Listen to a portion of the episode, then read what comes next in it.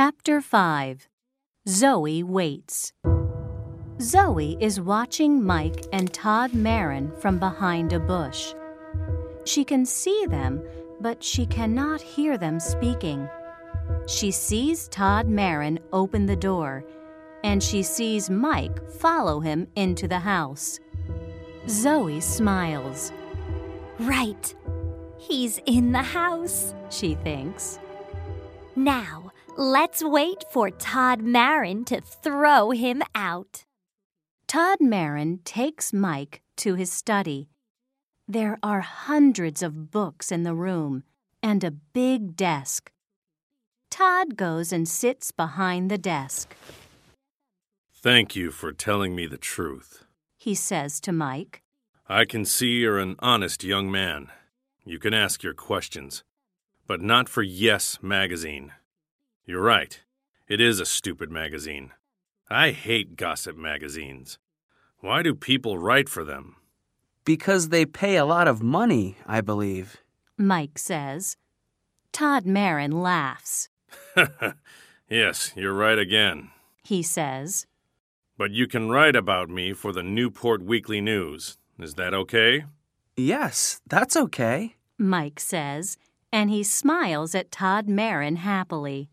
I like to help young writers with ideas when I can. Todd says kindly. Sit down. Mike sits down, puts his notebook on Todd's desk, and opens it. I read your reviews in the newspaper sometimes. Todd says. They're very good. Well, I think they're okay. Mike says. But I want to write for the theater, for TV, and for movies. I'm writing a play now. Are you? Tell me about it. Todd says. Can I? Mike asks. Well, it's about a boy and a girl. A boy and a girl? That's right. They.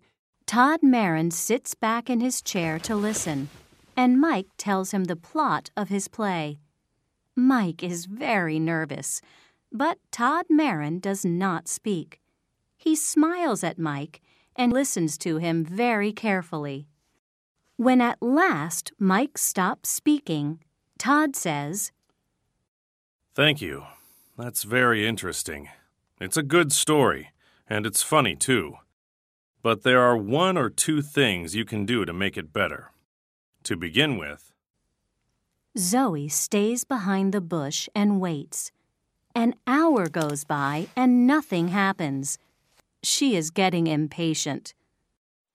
What are they doing in there? She thinks. Todd Marin never gives interviews to gossip magazines. So what are they talking about? She remembers Mike Morrison's review of Romeo and Juliet in the newspaper. She remembers his words about her acting. And she wants to see his face when Todd Marin throws him out of the house. How long must I wait? She thinks impatiently.